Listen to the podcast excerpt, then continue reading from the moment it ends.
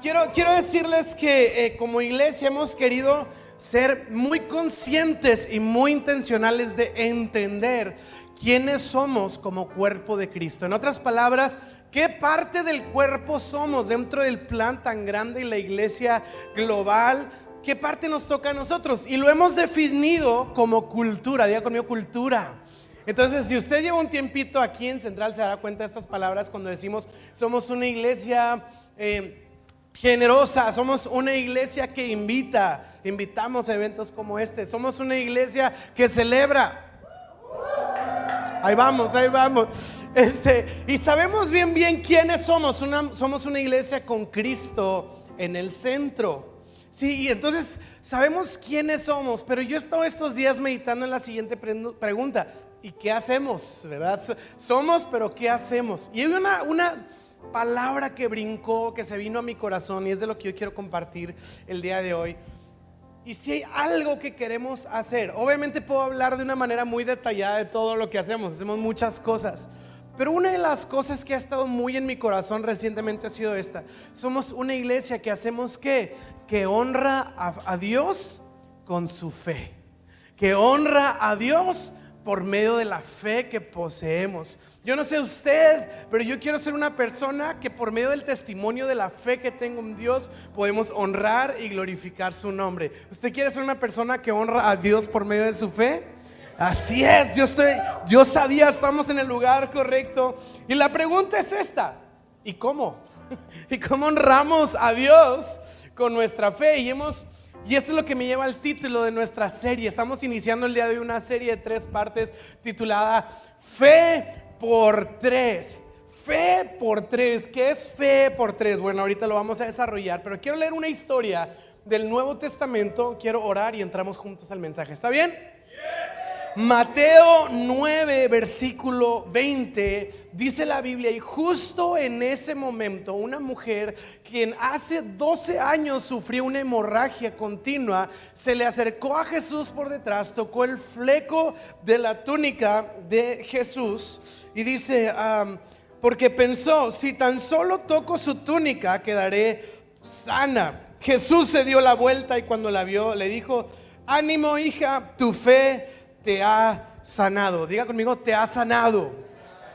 Tu fe, fíjese cómo dijo Jesús, tu fe te ha sanado y luego le dice que la mujer quedó sana en este instante. Vamos a orar y vamos a entrar al mensaje. ¿Está bien? Padre, en el nombre de Jesús creemos que tú sigues hablando y hoy disponemos nuestro corazón para escucharte. Pedimos que tú nos hables que tú ah, inspires nuestros corazones y nos des visión acerca de esta vida de fe a la que tú nos has llamado. Yo te lo pido en el nombre de Jesús. Inspíranos, anímanos, Señor, y a tener una, un corazón expectante. Te lo pido en el nombre de Jesús. Todo central dice, amén. Y si estás contento, puedes hacer un poco más de ruido.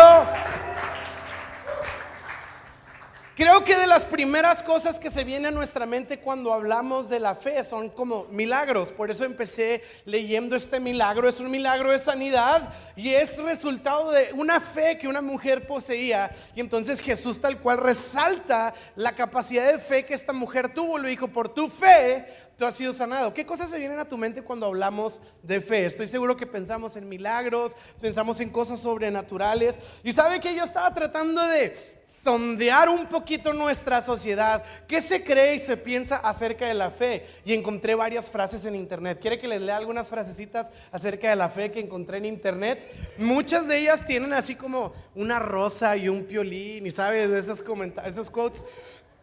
Y las frases, la primera que leí me pareció que no, no, venía el autor, pero estoy seguro que era regio, estoy seguro que era de Monterrey. Fíjese bien la frase, pues tú pones la fe y Dios pone el milagro. No, es que este es de Monterrey, mi compadre. Me imagino así, ¿no? Uno sufriendo. Es que no sabes, me dieron un diagnóstico y me imagino, pues tú pones la fe y Dios pone el milagro. sí, Señor, ¿verdad? Y ese, ese era un comentario. Otra frase es esta, Estudia, sueña, trabaja, esfuérzate, ten fe en ti mismo y lucha por aquello que quieres alcanzar. Ok, ah, siguiente, siguiente frase. El optimismo es la fe que dirige al éxito. No se puede hacer nada sin esperanza ni confianza. Es para que me tomen foto cuando le hago así. y pongan la frase. Ahí le va otra, otra frase. La, la, la fe consiste en creer algo cuando está más allá del poder de la razón. Muy bien, muy bien. Yo sabía que iba a cambiar la vida de alguien. Ahí le va esta frase, está interesante. La fe en el progreso, la madre tierra se enorgullecerá dentro de poco al ser pisada por hombres en lugar de rebaños. El sol comienza a quemar sus frentes en lugar de quemar sus espaldas. Ok, ok. Y luego alguien así como que medio, medio elevadito dijo esta frase, tu fe en Jesús te hace distinto a los demás. O sea, tú no eres de la chusma, tú sí tienes fe, ¿verdad? Y entonces vemos estas frases y vemos que la fe en general está presente en todas las esferas de la sociedad. Y cuando uno lee este tipo de frases, no sé por qué nos da a decir como que, amén, aunque no dijo nada, pero pues suena bonito, ¿verdad? Tú la fe y la madre tierra y los rebaños y los pies y el sol y la cabeza y el sol quemando la frente. Amén, ¿verdad? O sea, ponlo en el refrigerador algo debe significarse, pero está padre la frase, ¿no? Y cuando hablamos de este tipo de frases y, analizamos un poquito lo que está tratando de decir las frases, básicamente están diciendo ánimo, ¿verdad? O sea, sé optimista, sé positivo, échale ganas, ten una buena actitud. Yo quiero decirle que sí, no, no está demasiado lejos de la realidad, pero en realidad, la fe de la que la Biblia nos habla no tiene nada que ver con todo este tipo de frases. La fe no es necesariamente ánimo, la fe no es, pues mira, lo que venga vendrá, ¿verdad? Yolo o algo así.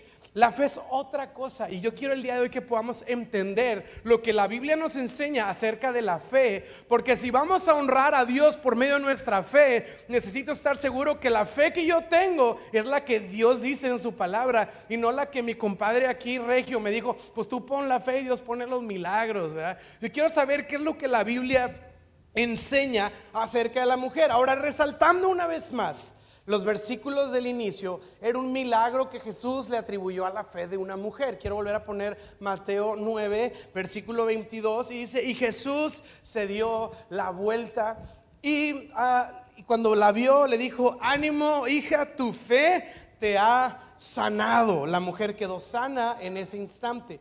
Entonces creo que es una historia que ya hemos leído, estamos familiarizados con ello. Un milagro proveniente de la fe de una mujer. Pero quiero que lea otra historia conmigo muy, muy interesante y voy a resaltar algo que va a llamar mucho la atención. Lucas capítulo 17 nos enseña otro milagro. Y fíjese bien, dice, al entrar en una aldea salieron al encuentro de Jesús 10 hombres leprosos, o sea, 10 hombres que tenían una enfermedad en su cuerpo, la enfermedad era lepra y dice, los cuales se pararon de lejos y alzaron la voz diciendo, Jesús, Maestro, ten misericordia de nosotros. Ojo, los diez leprosos se pararon de lejos, vieron a Jesús y tuvieron la fe de creer que Jesús podía hacer algo por ellos. Por eso le gritaron, habla en plural, Jesús, Maestro, ten misericordia, no dice de mí, Dice, de nosotros había una fe colectiva en ese momento en donde 10 personas estaban totalmente confiados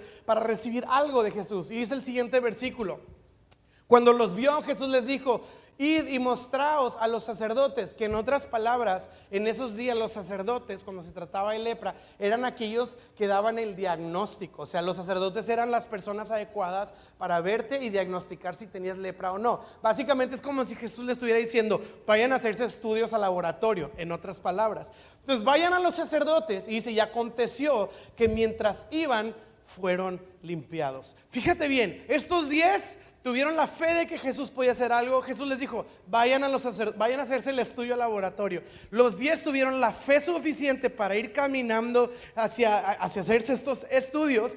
Y dice que mientras caminaban fueron limpiados. En otras palabras, sanados. Y fíjate bien, entonces uno de ellos, viendo que había sido sanado, volvió glorificando a Dios a gran voz. ¿Cuántos? Uno. Ahora, el siguiente versículo dice lo siguiente, y se postró rostro en tierra a los pies de Jesús dándole gracias, este era samaritano, y respondiendo Jesús dijo, ¿no son diez los que fueron limpiados? Y los nueve, ¿dónde están? Siguiente versículo, y dice, no hubo quien volviese y diese gloria a Dios, sino solo este extranjero. Le dijo, levántate y vete, tu fe te ha... Y si se fija, cambia la palabra ahí. No dice tu fe te ha sanado, aunque sí lo sanó, le dice tu fe te ha salvado. Y vamos a encontrar en el Nuevo Testamento esta diferencia de palabras en donde de repente hay unos que son por su fe sanados y hay otros que por su fe son salvados. Entonces, ¿cuál es la diferencia entre uno y otro? Y esta historia nos, nos deja ver algo súper interesante. ¿Y qué es lo interesante? Los diez tuvieron fe para ser sanados, pero solo uno tuvo fe para ser salvado. Otros tuvieron fe para recibir algo de Dios en ese momento y otro tuvo fe para recibir algo de Dios para toda la eternidad. Entonces aquí nos presenta un panorama distinto acerca de la fe, como si la fe tuviera, voy a decirlo así si se me permite, diferentes categorías. Y en realidad algunos teólogos, por facilitar el estudio, nos muestran tres características de la fe. Por eso titulamos la fe por tres. Esta serie se llama Fe por tres. Ustedes seguro pensó de que fe, no, no solo al cuadrado, no, así tres veces más fe que todos. En realidad más bien es fe por tres, es hablar de fe en tres aspectos en nuestra vida. Y el día de hoy vamos a hablar de un solo aspecto acerca de la fe. El término teológico, si a usted le gusta la teología, es el siguiente, la fe salvífica. Diga conmigo salvífica. Ahorita en la comida va con su familia, le dice, no sé, yo sé teología. ¿Qué sabes? La fe salvífica. ¿Tú ya habías escuchado de eso? No. ¿Qué es? No sé, pero lo dijeron en la iglesia. ¿Qué es la fe salvífica? Y yo quiero enseñar algo acerca de la fe salvífica. Esto está muy interesante. En otras palabras, la fe salvífica, lo que estoy tratando de decir es la fe para salvación. La fe para salvación. Así que yo quiero decir este primer punto. La Biblia nos enseña lo siguiente. Hay una realidad eterna. Existe la eternidad. No es un, lindo concepto, aunque es muy lindo. Eh, la, eternidad es una realidad, no solo es una, una, así como que una idea que te doy para que te calmes poquito, es una realidad. La eternidad existe y de alguna manera todas las civilizaciones, aún prehispánicas, tenían esta noción acerca del mundo más allá y es por eso que vemos civilizaciones antiguas tratando de ofrecer sacrificios y hacer rituales para ver si conseguían algún favor para la afterlife, para la vida después. Vemos que está en el corazón porque la Biblia dice que Dios ha puesto eternidad en el corazón del hombre y de la mujer. Dios ha puesto eternidad en nuestros corazones. Pero el asunto es ¿Cómo voy a llegar a esa vida eterna? ¿Hay posibilidad para mí de entrar a la vida eterna? Y la Biblia no solo nos da la buena y excelente noticia de decirnos que sí es posible, sino que también nos dice cómo. Y yo le voy a decir algo. A lo largo de la vida, a lo largo de nuestra infancia y de nuestra sociedad mexicana, nos han enseñado que uno se va al cielo cuando se porta bien. ¿Verdad? Y bueno, eso por lo menos nos dicen de niños, ¿verdad? Y luego, pues de grandes. Pero yo no sé si usted sabe, pero es muy interesante. De repente el crimen organizado va a la iglesia y pues ahí le hace un favor a Dios, ¿verdad? Y les da dinero para que les ayude. Y son cosas bien extrañas, como que esta mezcla entre, ok, tengo que portarme bien, pero ¿quién define que es portarse bien, ¿verdad? Entonces mi abuelita me va a decir, hágale caso a sus papás y no diga majadería, así, pórtese bien y obedezca. Y mis papás me van a dar otro marco de criterio de lo que es portarme bien. Mis maestros en la escuela, o, si me explico, en diferentes esferas, vamos a ver que los criterios van variando acerca de lo que significa ser una buena persona y portarme bien ¿Verdad? Y luego entonces yo, yo, me dicen mis papás que portarme bien, por decir un ejemplo, no digo que sea real, no es no, no, ver la tele, pero lo voy a casa de mi amiguito, ¿verdad? Y en casa de mi amiguito sí se puede ver la tele. Entonces, si la veo ahí me estoy portando mal o por ser otra casa me estoy portando bien. Entonces, llegamos a este sistema moral que es muy complejo, es muy complejo. Y el asunto aquí es que como sociedad tratamos de determinar lo que es ser una buena persona Y usualmente todos somos buenas personas. normalmente, o sobre todo cuando yo tengo el criterio, el número uno normalmente soy yo y pues todos los demás que se parezcan a mí somos buenas personas. Pero la Biblia no enseña, enseña algo muy interesante y lo, y lo voy a decir así. La Biblia enseña que no existe en el mundo ni en la historia de la humanidad una persona que haya sido suficientemente buena como para ganarse el cielo. Ni la habrá. Y yo sé, yo sé que el que le gusta a Ricky, el buena onda, parece que se ganó el cielo, pero la Biblia dice que no. No hay ni uno bueno que tenga el estándar completamente suficiente como para ganar la vida eterna. En realidad todos hemos fallado en algunos aspectos. Quizá para algunos es más evidente y para otros es más interno y nadie sabe y es secreto. Entonces, para los que no nos han, es secreto y no me han descubierto, ¿verdad? Es así como que, no, no, se, voló la barda mi, mi, vecina, no sabes lo que hizo, ¿verdad?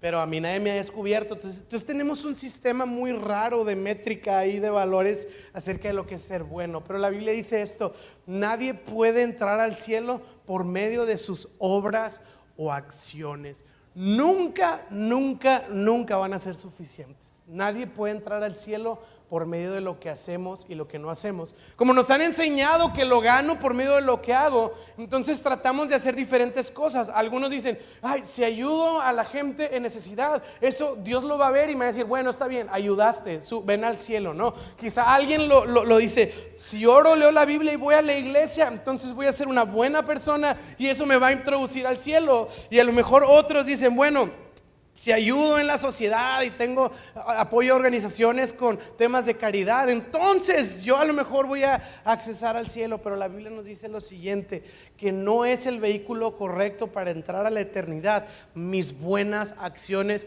ni mi comportamiento, ni lo mejor que yo pueda hacer, porque no es suficiente. Yo le quiero decir a usted el día de hoy, si usted ha estado tratando de ganarse el cielo, descanse, le tengo una mala y una buena noticia. La mala es que nunca lo va a lograr. Usted no va a entrar al cielo por ser buena persona, nunca lo va a lograr. Esa es la mala noticia. Y la buena noticia es esto, el acceso al cielo justamente no es por usted tratando de accesar ahí. No es por medio de nuestro esfuerzo, no es por medio de nuestro intento, no es por medio de lo bueno que yo pueda lograr o no pueda lograr hacer. Ahora, no le estoy diciendo mi opinión, le estoy diciendo la Biblia y ahorita vamos a leer los versículos en particular. La Biblia le llama la ley. ¿A qué cosa? Al esfuerzo del ser humano de tratar de portarse bien, o sea, los mandamientos la ley. El esfuerzo del hombre por tratar de ser bueno es la ley. Entonces, por la ley, ninguno de nosotros vamos a hacerla. La Biblia nos enseña algo muy distinto y ahí le va esta gran y buena noticia. La noticia es esto. El único medio para accesar a la eternidad es el vehículo de la fe. Diga conmigo la fe. Usted no necesita hacer cosas buenas, usted necesita tener fe. ¿Y ya? Sí. Y me estoy sintiendo incómodo. ¿Y ya? Sí. O sea, entonces no hay nada que tenga que hacer y se da cuenta que traemos bien arraigados la ley en la mente y en el corazón, porque cuando le digo, y ya, pensemos, o sea, sí, obviamente, pero también, ¿verdad? Y ese, ese, pero también es nuestra mente no, no logrando procesar que lo único que yo necesito es tener y ya, y ya. O sea, pero, no, y ya. El vehículo que nos hace heredar la salvación es tener la fe. Ahora, entiendo la idea de decir, ¿y ya? Y le, le quiero decir algo, no es simplemente profesar tener fe. No es como que, entiendo el punto, no es venir a la iglesia y decir, pues yo tengo fe en Jesús, ya, ¿verdad? Ya la tengo la, salvación, ¿listo? ¿Verdad? O, yo en mi casa tenemos fe, una, dos, tres por mí, por todos mis amigos. Ya lo dije, creo en Dios, ya lo dije, listo, ¿verdad? Ya acabamos. Y yo quiero leerle un versículo porque esto es lo que en realidad nos da problema cuando decimos, nomás ten fe. Entonces nos imaginamos a alguien diciendo, pues yo tengo fe, ¿listo? Pero mira lo que dice la Biblia en Romanos 10, versículo 8. Fíjese, me encanta esto, dice Romanos 18. En realidad dice, el mensaje está muy cerca de la mano y está hablando del mensaje de salvación. Está cerca de todos nosotros. Me encanta que la Biblia dice, no es algo lejos, no es algo ajeno, no es algo inalcanzable. Está cerca a la mano. Dice, está en sus labios. O sea, sí. Usted diga, tengo fe en Jesús, en nuestros labios. Pero luego dice, dice, está en sus labios y en su corazón en los labios y en el corazón. Y en esta ocasión, cuando la Biblia habla acerca del corazón, no habla de nuestros sentimientos, no es de que diga que tenga fe y sienta bonito. En realidad, lo que está diciendo ahí en los labios y en el corazón está diciendo lo siguiente, con tus labios y con tu entendimiento. ¿Ok? ¿Qué quiere decir? No es una fe ambigua como los comentarios que leímos al principio. La fe, la madre tierra y no sé qué. Y pues son frases lindas, pero son ambiguas. ¿Qué, me estás diciendo, verdad? Lees las frases y aunque suenan bien, no dicen nada más que ánimo, ¿verdad? Entonces la fe que nosotros tenemos no es una fe ambigua, aunque nos han dicho que la fe es no usar la razón. De hecho es todo lo contrario. La fe es habiendo comprendido, yo decido depositar mi confianza en lo que estoy entendiendo acerca de Dios. A mí me han dicho, y lo he escuchado en ocasiones, no leas tanto la Biblia porque los que leen la Biblia se vuelven locos. Y yo, claro que no. es que no debes de leer la Biblia porque solo ciertos iluminados la pueden leer. ¿En serio? O sea, entonces la lógica es que Dios dice, humanos, sean todos ignorantes, solo tengan fe, para nadie pregunte. Para eso nos dio un librón, para que nadie lo lea y nadie lo pregunte. en realidad es todo lo opuesto. Le voy a dar un ejemplo. Estaba escuchando, era una plática de un papá. Y este papá decía que tiene hijos adolescentes. Uno de esos hijos le habló muy mal a su mamá. O sea, le faltó el respeto en su manera de dirigirse a la mamá. El papá se enoja por haberle faltado el respeto a la mamá y le dice el hijo, hey, ven para acá. A tu mamá no le vas a estar hablando así. El niño rebeldón, así como que a mí me vale, casi, casi. Entonces le dice, dame el iPhone, te lo voy a quitar por todo el mes. El iPhone. Entonces el niño dice, no, no, no, no, no, perdón, perdón. Mamá, perdóneme, no te vuelvo a hablar así. Ahora, este papá dice, este es un asunto complicado, porque ya pidió perdón pero no necesariamente porque entendió la gravedad de lo que acaba de suceder, sino porque no quiere perder el iPhone. Dice, entonces yo necesito ayudarle a él a entender, no a reaccionar para seguir sosteniendo su celular, sino a entender ¿Cuál era el problema en realidad? La ofensa y la gravedad de la ofensa de haber tratado a la mamá así. Entonces dice él, qué complicado porque doy un castigo, pero el castigo no necesariamente lo hace entender. Dice él, para mí no es que le pida perdón a la mamá nada más para no perder el iPhone, así como, perdón mamá, listo ya. Dice, para mí es importante que él entienda lo que acaba de hacer y por qué es grave lo que acaba de hacer. De alguna manera, la fe funciona igual. No es nada más que digas, ¿te quieres ir al cielo? Sí. No quieres perder tu salvación. No, no, no. Bueno, dile a Dios perdón y que creas en Él. Ah, ya, perdón, creo en Él. Y en realidad, usando el mismo ejemplo, no es como perder el iPhone y que nada más digas perdón.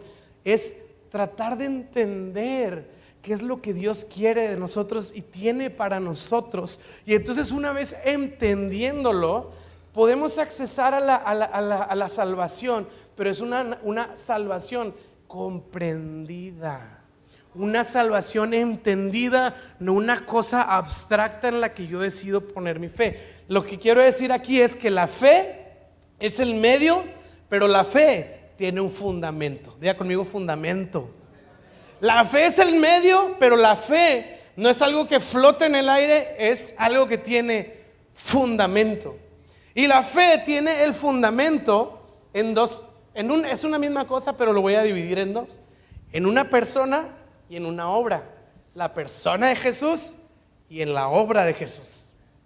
La fe que salva es la fe que es depositada en la persona de Jesús y en la obra de Jesús. Y me encanta porque si no participo con mis obras, entonces sí es fe. Le voy a poner un ejemplo bien práctico y muy actual. Hace rato estaba en la alabanza y esa luz que está ahí atrás me estaba pegando en la cara. Yo decía, Señor, así va a ser tu gloria resplandeciente. Por verle el lado bueno, ¿no? Yo estaba así en la alabanza. Y al final le digo a Didier, increíble el equipo Stage, un aplauso Stage.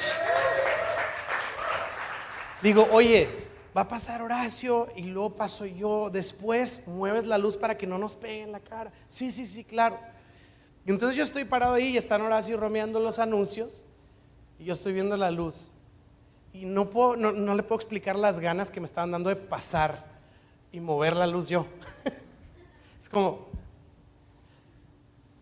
Y en eso pasé aquí, si usted, usted estaba saludando al que está a su lado, pero yo pasé aquí, prendí el iPad y estaba volteando y no veía a Didier y estaba así por dentro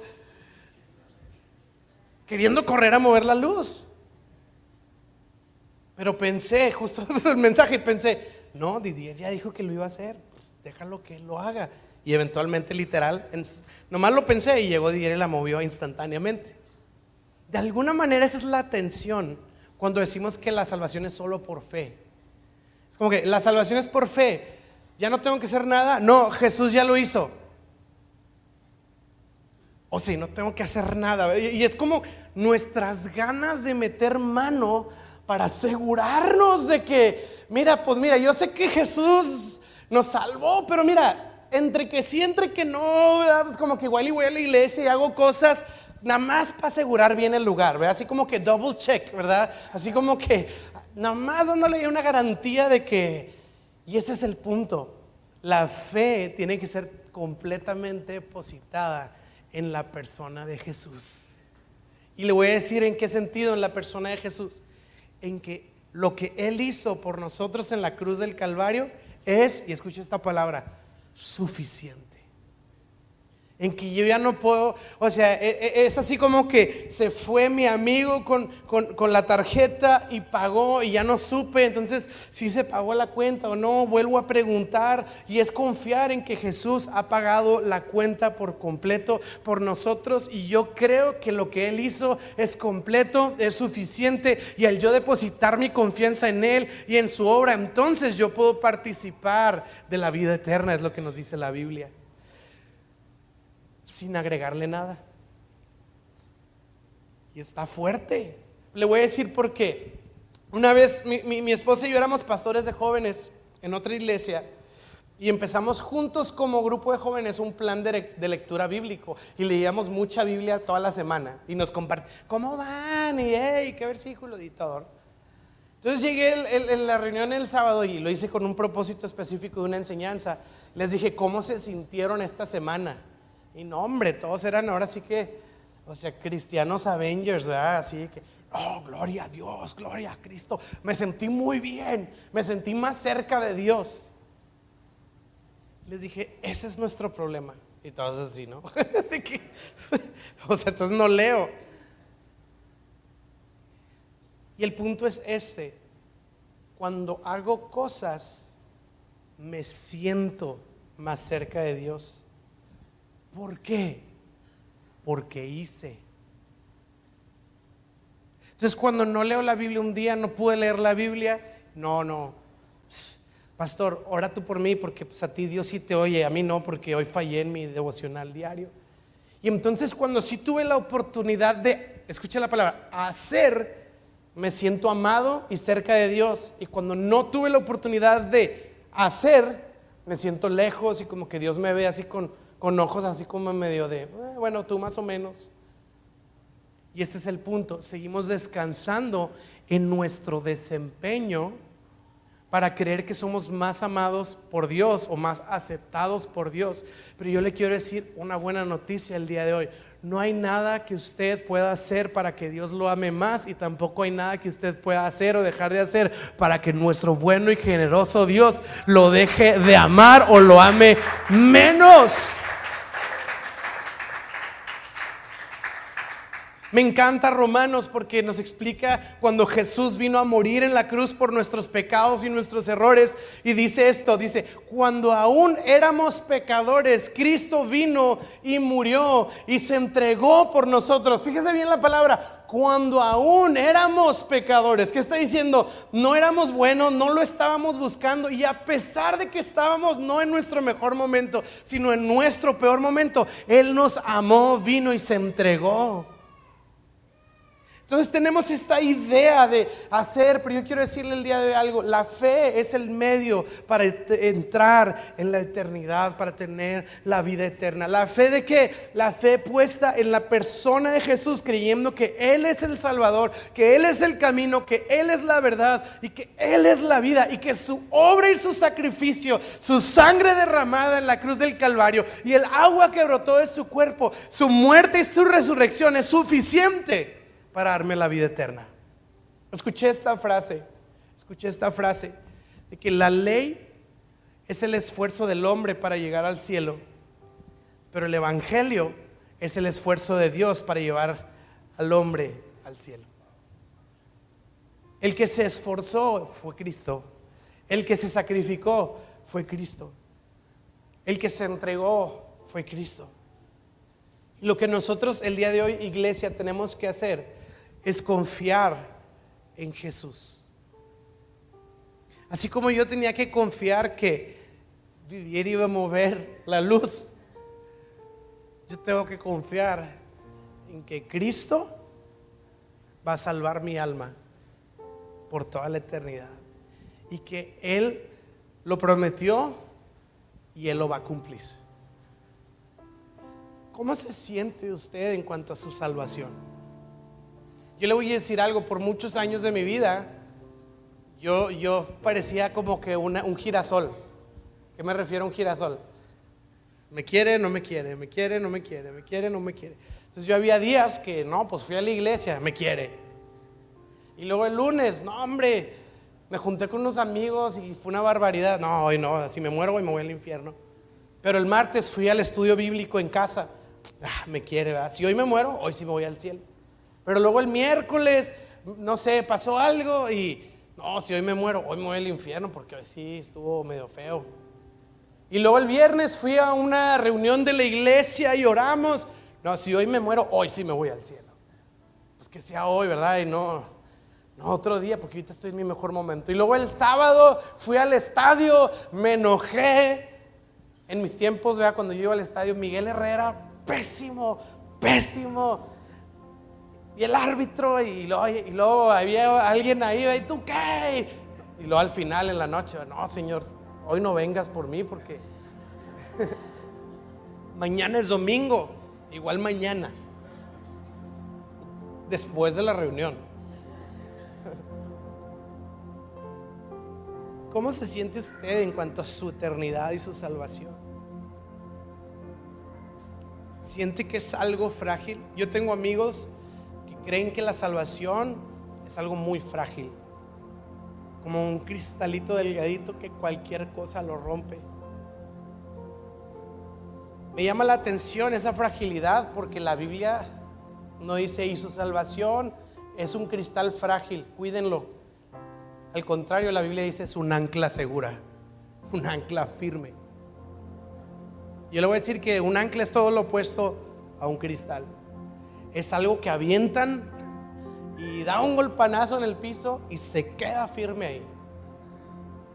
Intente usted levantar un ancla y es de lo más pesado que existe. Si me explico, es algo pesado, es algo sólido, es algo firme, no es algo frágil. Es algo frágil si pienso que depende de mí.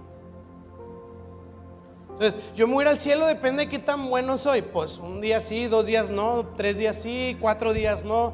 Un mes no me voy al cielo y entonces estoy como que en ese vaivén de la salvación. Pero si entiendo que no depende de mí, sino que descansa en la persona de Jesús y en su promesa, yo puedo estar seguro todos los días de mi vida, esté en mi mejor momento o en mi peor momento, porque no depende de mí, depende de Él y descansa en Él. Ahora, voy a decirlo, no lo iba a decir porque no es parte del mensaje, pero Ah, entonces me puedo portar mal. Voy a replantear la pregunta. ¿En serio te puedes portar mal tan libremente después de entender que Cristo murió, padeció, sangró y dio su vida en la cruz del Calvario por nuestros errores? En serio, decía Charles Spurgeon, es extraño amar a Cristo y seguir amando las cosas que le crucificaron. Empieza una transformación de vida, pero la transformación no es para entrar al cielo, es porque el cielo está en usted. Y yo quiero leerle la Biblia resumiendo todo lo que acabamos de leer juntos. ¿Está bien? Todo lo que acabamos de, platicar juntos. O sea, yo le expliqué de una manera, según yo, práctica y cotidiana lo que estoy tratando de, que podamos entender a lo que vamos a leer. Habiendo dicho todo esto, ahora no me crea a mí, créale a la Biblia, por favor, ¿ok? Fíjese bien lo que dice la Biblia en Romanos capítulo 3, versículo 21. Y póngale atención a cada palabra. Pero ahora, tal como se nos prometió tiempo atrás en los escritos de Moisés, Dios nos ha mostrado cómo podemos ser justos, voy a decirlo así, salvos ante Él. Y fíjese bien, sin cumplir, sin la necesidad de cumplir las exigencias de la ley. Fíjese lo que está diciendo. Usted puede ser justo sin cumplir la ley. Justo sin hacer las obras que la ley exige. Siguiente versículo dice, Dios nos hace justos a sus ojos. ¿Cuándo? Cuando ponemos nuestra fe. Porque usted puede poner la fe en muchas cosas, pero aquí dice que el lugar correcto en donde debemos de ponerla es en Jesucristo. Y esto es verdad para todo, es accesible para todo el que cree y me encanta, sea quien fuere, no importa de dónde vienes, no importa cómo te llamas, no importa qué has hecho, no importa qué ha hecho tu familia, no importa qué ha pasado con tus antepasados, no importa, seas quien seas, sea quien fuere, si ponemos nuestra fe en la persona de Jesucristo, podemos ser hechos justos a los ojos de Dios y heredar la vida eterna. Y sigue la Biblia y dice lo siguiente, Versículo 23, pues todos hemos pecado. Nadie puede alcanzar la meta gloriosa establecida por Dios. Sin embargo, en su gracia, Dios, y fíjese esa palabra, gratuitamente nos hace justos a sus ojos por medio de Cristo Jesús, quien nos liberó del castigo de nuestros pecados. Pues Dios ofreció a Jesús como el sacrificio por el pecado. Y fíjese, las personas son declaradas justas a los ojos de Dios cuando creen, ¿qué cosa? Que Jesús sacrificó su vida al derramar su sangre. No lo digo yo, lo dice la Biblia. Y quiero terminar con estos versículos, quiero continuar. Romanos 3, 27 y quiero que podamos juntos adorar a Dios con esta gran verdad. Romanos 3, 27. Pregunta Pablo, ¿podemos entonces presumir o jactarnos de haber hecho algo para que Dios nos acepte? ¿Puedo yo presumir? Ah, es que no sabes todo lo que yo hice para que Dios me acepte. Pregunta Pablo y dice, no, porque nuestra libertad de culpa y cargo no está basada en la obediencia a la ley, está basada en la en la fe. Versículo 28. Así que somos hechos justos a los ojos de Dios por medio, ¿cuál es el medio? De la fe y no por obedecer la ley. Esta es la fe que salva, la fe puesta en la persona de Jesús. Voy a ponerlo en, en un planteamiento imaginario. Supongamos que usted va al cielo y tienen una puerta y en esa puerta lo van a entrevistar.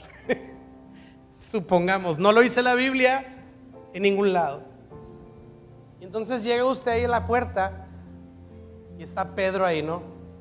Por alguna razón lo hicieron portero a Pedro. Y entonces te pregunta Pedro, ¿por qué vas a entrar tú al cielo? Bueno, te dice, checa la lista, no estás seguro si estás en la lista. Y te dice, bueno, pero tú, ¿por qué estás tan seguro de que vas a entrar? ¿Cuál sería nuestra respuesta? Imagínate que está ahí Pedro y lo, te imaginaba más alto Pedro, pero bueno, no importa.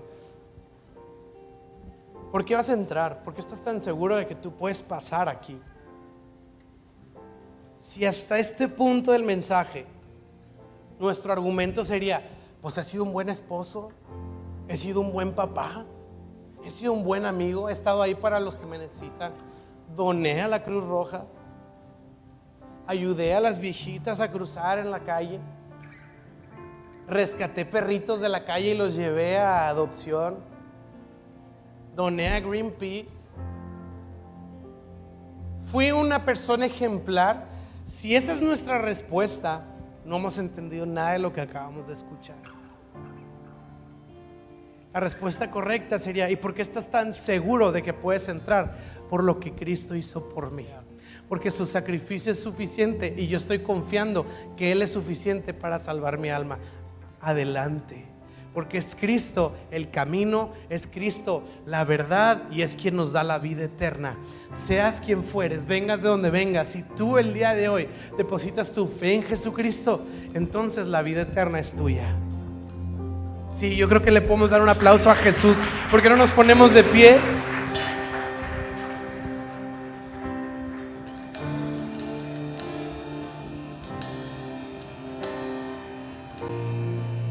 Y hay un versículo que dice que los que confían en Dios jamás serán avergonzados. Y lo hemos aplicado para la vida diaria y sí aplica para la vida diaria, pero en realidad está hablando de la eternidad. Está diciendo eso, que si usted confía en Cristo hasta el último día en que respire, esa fe nunca le va a avergonzar porque vamos a llegar delante de Él por lo que Él hizo y no por lo que yo hice. Él hizo la obra y yo solo confío en que Él es fiel porque Él prometió y porque Él va a cumplir. Amados hermanos, nuestra fe está depositada en la persona de Jesucristo. Él es el principio, Él es el fin, Él es el alfa y el omega. Él es el cordero que fue inmolado, el que dio su vida y sangró en la cruz del Calvario el que murió y estuvo tres días sepultado, pero resucitó, venciendo sobre la muerte, sobre el pecado y sobre el diablo. Y si nosotros depositamos nuestra fe en la persona y en la obra perfecta de Cristo Jesús, yo le quiero decir, esto usted recibe la vida eterna y es una promesa en la que usted puede estar confiado todos los días de su vida. Se puede levantar en la mañana confiando en que si hoy es su último día, usted va a estar en la presencia de Dios por lo que Cristo hizo. Se puede ir a dormir en la noche confiado en que si es mi último respiro, yo voy a estar delante de la gloria de Dios por lo que Cristo hizo en la cruz del Calvario y por no lo bueno o no bueno que soy, porque Él es fiel, Él es bueno y Él es él es. Vamos, porque no levanta su voz y decimos. Tengo a Cristo.